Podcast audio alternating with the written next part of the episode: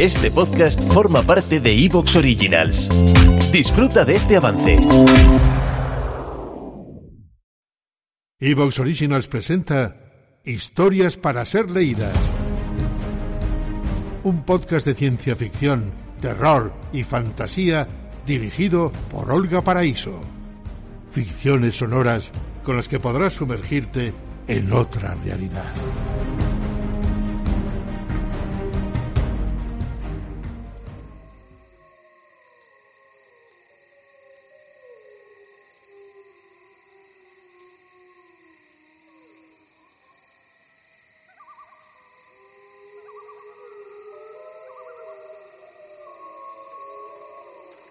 Lobalicia.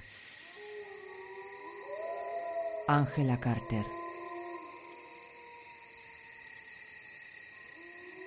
Si esta niña andrajosa de orejas sucias hubiera podido hablar como nosotros, se habría llamado loba a sí misma. Sin embargo, no puede hablar, aunque aúlla porque está sola. Pero aullar no es el verbo adecuado, pues es tan pequeña que puede hacer el ruido que hacen los cachorros, burbujeante, delicioso, como una sartén de tocino en el fuego. A veces los finos oídos de su familia de acogida la oyen a través del irreparable abismo de ausencia y contestan desde el lejano bosque de pinos y la agreste montaña. Su contrapunto cruza el cielo nocturno y se entrecruza en él. Le intentan hablar, pero no lo consiguen porque, a pesar de que la amamantaron lobos y usa el lenguaje de los lobos, no es una loba y no lo entiende. Su lengua jadeante le cuelga por fuera de la boca, sus labios rojos son anchos y jóvenes, sus piernas son largas, delgadas, fuertes. Tiene los codos, las manos y las rodillas encallecidos porque siempre corre a cuatro patas. Nunca camina, trota o galopa. Su paso no es nuestro paso. Dos patas, mira, cuatro, olfatea. Su larga nariz tiembla todo el tiempo y reconoce todos los olores. Con tan útil herramienta investiga a fondo cuanto atisba.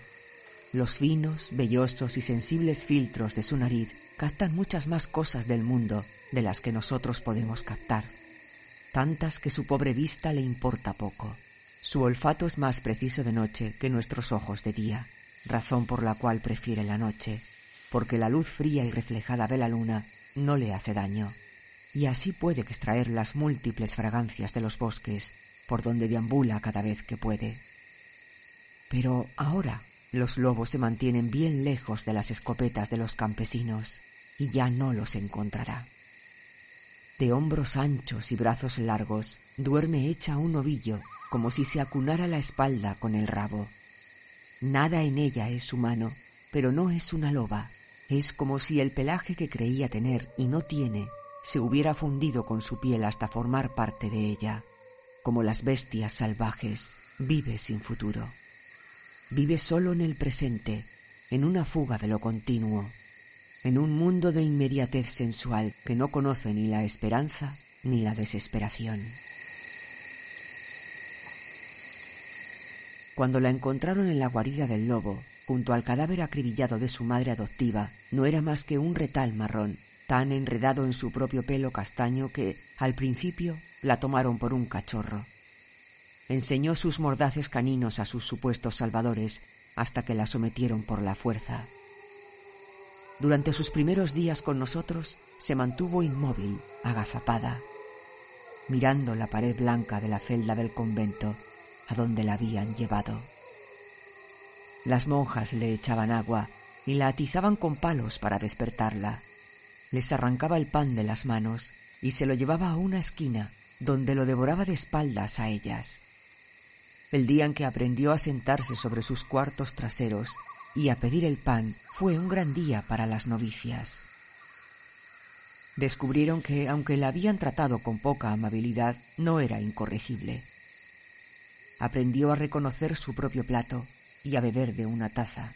También descubrieron que tenía facilidad para aprender trucos sencillos. pero no sentía frío, y pasó algún tiempo antes de que le pudieran poner un vestido para cubrir su desnudez. Siempre se mostraba impaciente, incapaz de refrenarse, era de temperamento voluble. Cuando la Madre Superiora le intentó enseñar a dar las gracias por haber sido salvada de los lobos, arqueó la espalda, arañó el suelo, huyó a una esquina alejada de la capilla y se acurrucó.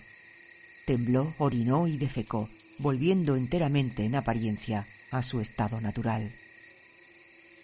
Luego, sin escrúpulo alguno, aquella sorpresa de nueve días, aquel bochorno constante que era la niña, fue enviada a la desolada e impía morada del duque. Depositaba en el castillo, jadeó y olfateó, y sólo captó un olor a carne, ni el menor tufillo a azufre, nada familiar. Se puso en cuclillas y soltó ese bostezo de perro que no es más que expulsión de aire y que no implica alivio o resignación. El duque está marchito como el papel viejo.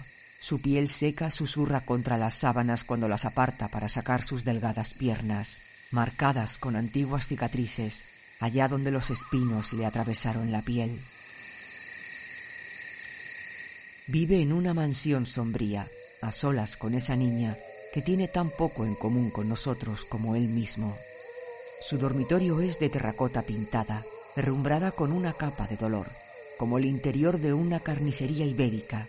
Pero en cuanto a él, no hay nada que le pueda hacer daño, porque ya no se refleja en el espejo. Duerme en una cama de negro hierro forjado hasta que la luna, gobernanta de transformaciones y guardiana de sonámbulos, asoma un dedo imperioso por la estrecha ventana y golpea su cara. Entonces abre los ojos. De noche, esos enormes, inconsolables y voraces ojos son devorados por unas pupilas relucientes e inflamadas. Esos ojos solo ven apetito. Son ojos dispuestos a comerse un mundo en el que no ve, en ninguna parte, un reflejo de sí mismo. Pasó a través del espejo y desde entonces vive como si estuviera en el otro lado de las cosas leche de la luna derramada que refulge en la hierba crujiente de escarcha.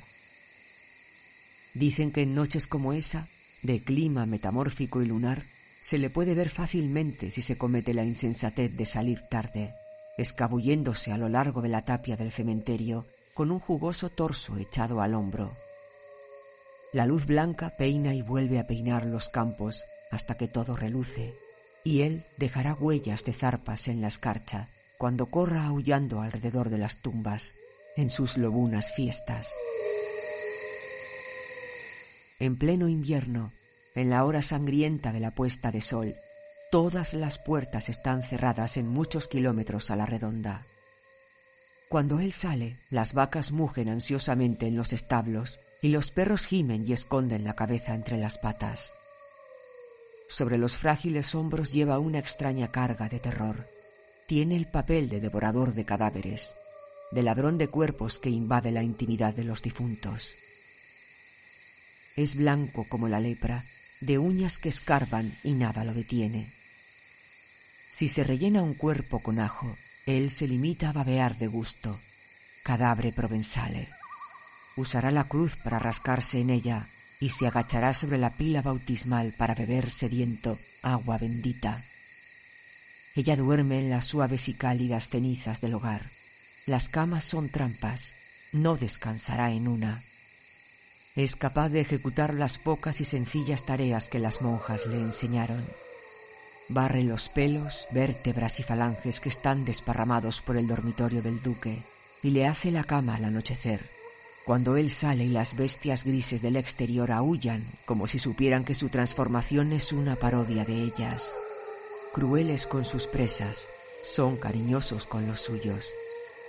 Si el duque fuera un lobo, lo expulsarían furiosamente de la manada, y él tendría que seguirlos a mucha distancia y acercarse solo a las presas, arrastrándose sobre su vientre en gesto de sumisión, cuando ellos ya hubieran comido y estuvieran durmiendo, para morder los huesos ya roídos y chupar los restos de piel. Y como ella fue amamantada por lobas en las tierras altas, donde su madre la parió y la abandonó, como no es loba ni mujer, no se le ocurre nada mejor que hacer de criada del duque. Creció con bestias salvajes.